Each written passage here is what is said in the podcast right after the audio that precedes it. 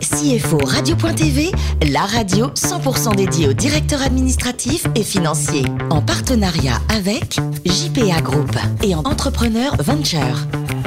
Bonjour à toutes et à tous, bienvenue à bord de CFO Radio.tv, la radio à 100% dédiée aux directeurs administratifs et financiers. Vous êtes plus de 11 000 auditeurs nous écouter passionnément chaque semaine en podcast. À mes côtés, pour co-animer cette émission, Hervé Puto, président de JPA Audit. Je rappelle que JPA International, c'est le 20e groupe mondial d'expertise comptable. Jean-Yves Bajoin parmi nous aussi, président et cofondateur de Spart Trésor. Et puis euh, Bruno Delegue, l'excellent président de la DFCG. Bonjour messieurs. Bonjour Alain. Aujourd'hui, nous recevons Thierry Négri, qui est directeur financier et associé de GLN Media. Bonjour Thierry. Bonjour. Alors, vous êtes diplômé de Neoma Business School, vous avez passé deux ans chez EY, vous avez intégré ensuite à Philippe Philippe Media.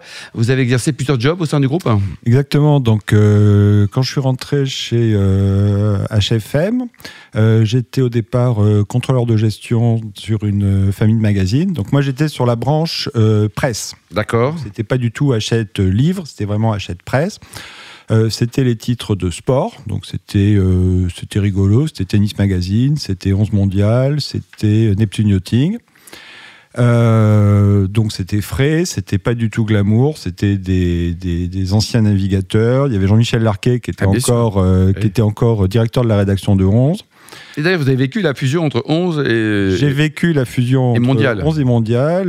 Il y, y, y, en a deux, trois qui s'en souviennent encore, parce qu'il y a eu des petits micmacs comptables il y a eu de la bidouille Non, il y a Il faut le dire, heureusement que Radio est là. Il n'y a pas eu de la bidouille, il y a juste eu que certaines personnes ne maîtrisaient pas les, problèmes de, de dette abonnée. D'accord qui sont un vrai ah problème, euh, un vrai problème technique dans ces cas-là. Et euh, moi, je suis arrivé après, j'ai eu la chance, et il a fallu qu'on explique à nos amis de Canal+, qui étaient coactionnaires de cette société, que bah, les chiffres annoncés au départ étaient pas bons et qu'il fallait faire une correction. C'était votre CAC à l'époque Non. Le CAC, c'était Arthur. D'accord. Ils étaient heureux d'apprendre tout ça là Ils étaient très moyennement heureux.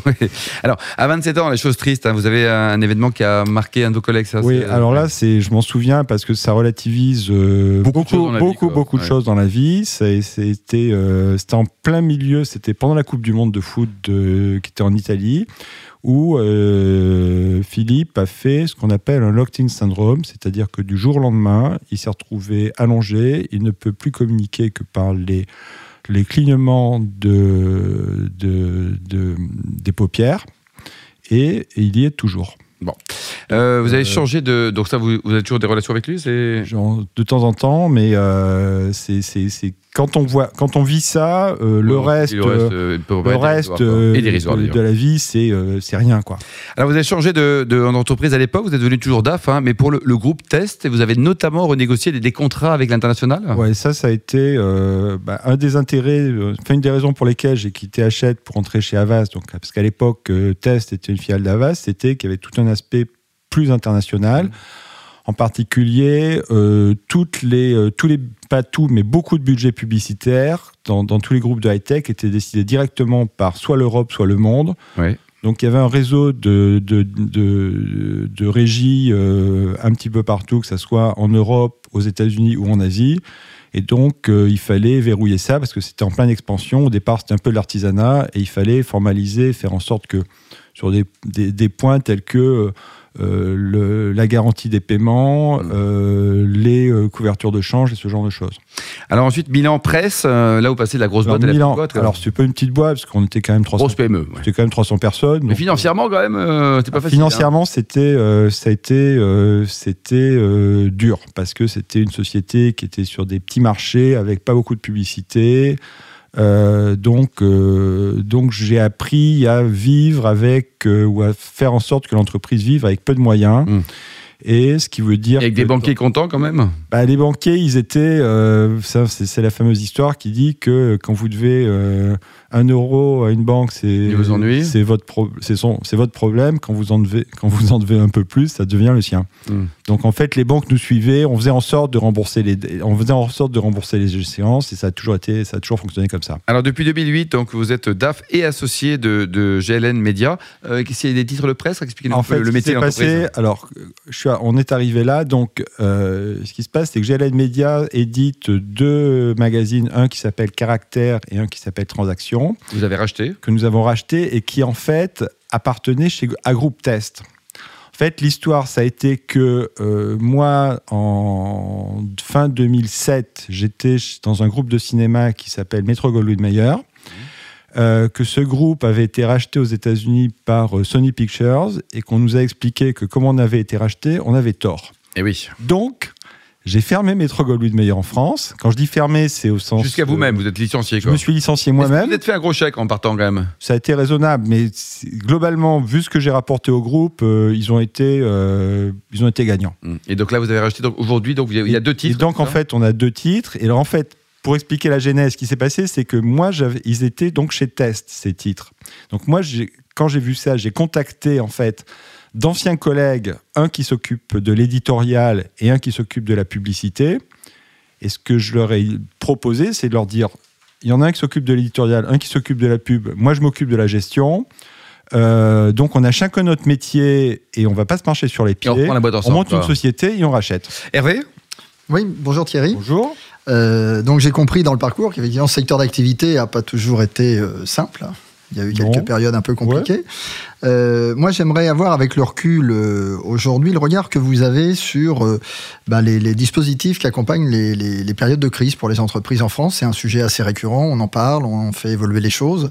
Mais finalement, quand on le vit de l'intérieur, co- co- comment on perçoit ça? Et puis, qu'est-ce que vous, est-ce que vous auriez un ou deux conseils finalement à donner pour que la vie soit meilleure pour ceux qui sont dedans? Je crois que la, première chose, c'est déjà, quand on travaille avec des banques, d'avoir des bons rapports avec ses banquiers. Et quand je dis ses banquiers, ce ça ne veut dire pas son banquier. Donc il est fondamental d'avoir au minimum deux banques. Nous, nous avons commis l'erreur au départ d'avoir une seule banque parce que j'étais tombé sur un conseiller, enfin un chargé d'affaires qui était nettement plus intelligent que la moyenne des chargés d'affaires en banque. Un nom peut-être de chargé d'affaires un peu abruti dans les banques non Non, je donnerai Oui, pas, mais je peux donner le nom du bon. Si vous voulez, je peux donner le nom du Ah conseiller bah, qui donnez était le bon. bon, tiens, vous avez raison. C'est un garçon qui s'appelle Louis Barreto, qui travaille à la Banque Populaire Rive de Paris, qui a depuis bien progressé, il a, et c'est largement mérité. Bon, alors s'il n'est pas augmenté avec tout ça, le monsieur, là, Ah non, mais euh, il faut, non, mais il faut avoir la reconnaissance du ventre. hein. C'est bien, bravo. Bravo. Hervé Alors, alors non, oui, ça c'est mon premier point. Le, le- le deuxième point, c'est aussi savoir à- avoir autour de soi des professionnels de confiance avec qui on a instauré des, des- des rapports de confiance, que ce soit son expert comptable, que ce soit son courtier d'assurance, euh, ouais, expert et son avocat. Très bien, ça me paraît, ça me plutôt bien. hein, absolument, ça me paraît une, bonne- une bonne initiative. Alors, le, le résultat, vous le disiez, hein, tout ça, c'est un LBO en 2008 Oui. qui, a, qui a conduit à tout ça. Aujourd'hui, ben, 11 ans plus tard, finalement, euh, c'est un bon système, le LBO Ça serait à refaire Vous le referiez euh, Alors, c'est- un bon système, euh, sauf que quand on se prend la crise de 2008, euh, six mois après, euh, nous, nous avons vécu en survie pendant, euh, pendant sept ans. C'est énorme. Donc pendant sept ans, tous les mois, je faisais, en début de mois, je faisais un petit forecast de trésor en disant comment je finis le mois. Mm. Ça veut dire aussi que y a des Pratiquer le yoga pour vous détendre un peu, tout comme il y a- ça non, mais je faisais, même, je hein. fais un peu de course à pied, je fais un peu de vélo, je fais un peu de natation, euh, Pour se calmer. Histoire de, de, de réfléchir et euh, voilà. Donc tous les mois c'était ça. Euh, tous les mois, la, notre la variable d'ajustement c'était simple, c'était les salaires des actionnaires, enfin des associés. Donc il y a des mois on se payait pas. Euh, depuis, on a régularisé tout ça parce qu'on a suivi tout ça, mais euh, c'était, euh, ça a été très très très sportif. compliqué. Ouais. compliqué. Deux rééchelonnements de dette aussi. hein. Ouais, un peu, un peu, un peu sportif, finalement. Mm, mm, mm. Bon, ça, c'est malheureusement Voilà. le, Mais cas. ce qui est, si on nous avait expliqué que si on nous avait expliqué euh, que euh, donc début 2008, que fin euh, ou début 2009, ça allait être ce qui s'est passé. Vous n'avez pas racheté la boîte, quoi. mais, mais c'est même pas ça, personne n'aurait cru. C'est comme si on avait dit euh, fin 2006 que euh, AIG aux États-Unis pouvait arrêter, pouvait disparaître. Impossible, Ah, ça c'est- paraissait impossible. c'est pas crédible. Ouais. C'était juste improbable. Enfin, pas même pas improbable, inconcevable. Va Hervé Bon. Et puis enfin, alors j'ai vu que vous euh, étiez euh, candidat, je ne sais pas si ça se dit, euh, À la un présidence poste- de la République Non, à un poste de juge au tribunal de commerce. Ouais. Alors je vais, je vais faire un peu une question euh, à, la, à, la, à la Marty. euh, Mm. c'est quoi un bon juge au tribunal de commerce par les temps qui courent? Euh, je sais pas, un bon juge, c'est quelqu'un qui se retrouve pas euh, dans les échos du canard enchaîné à un moment ou à un autre, quoi, déjà. Quelqu'un de propre, déjà. Quelqu'un, il faut être propre. Ouais. Faut être propre, c'est euh, c'est quelqu'un qui pense à servir la cité avant de se servir. C'est bien. bien, ça. ça me paraît. Quelques noms aussi de juges un peu corrompus, non, non, Euh, Jean-Yves On sent effectivement vous avez l'expérience d'un DAF qui est passé par des hauts et des bas, avec des bas sans doute très bas, j'espère des hauts très hauts. Euh, on sent aussi effectivement une grande humanité hein, dans votre propos, euh, notamment à travers l'anecdote que vous dites. Et, et j'ai vu avec beaucoup d'intérêt que vous étiez enseignant aussi. C'est-à-dire Oui. qu'en fait, vous êtes un DAF parfait finalement. à la fois, vous avez l'austérité du bon directeur financier et en même temps cette vocation euh, de, de partager votre expérience. Il faut se méfier, parce que si j'ai de l'expérience, vous vous souvenez qu'il y a un garçon qui s'appelle Jean de La Fontaine qui a dit que tout flatteur vite au dépend de celui qui l'écoute. Mm, mm. Donc, euh, oui, en fait, ce qui s'est passé, c'est que j'ai, euh, je donne des cours depuis une dizaine d'années euh, à des élèves qui sont historiquement des littéraires. Donc, c'est au CELSA, donc c'est souvent des gens qui ont, qui ont loupé Normal Sup, enfin, c'est souvent des élèves de Cannes qui ont loupé Normal Sup et qui ensuite se réorientent soit vers Sciences Po, soit vers le CELSA. Donc, c'est des gens qui sont un petit peu allergiques aux, même pas aux mathématiques, aux chiffres. Ouais.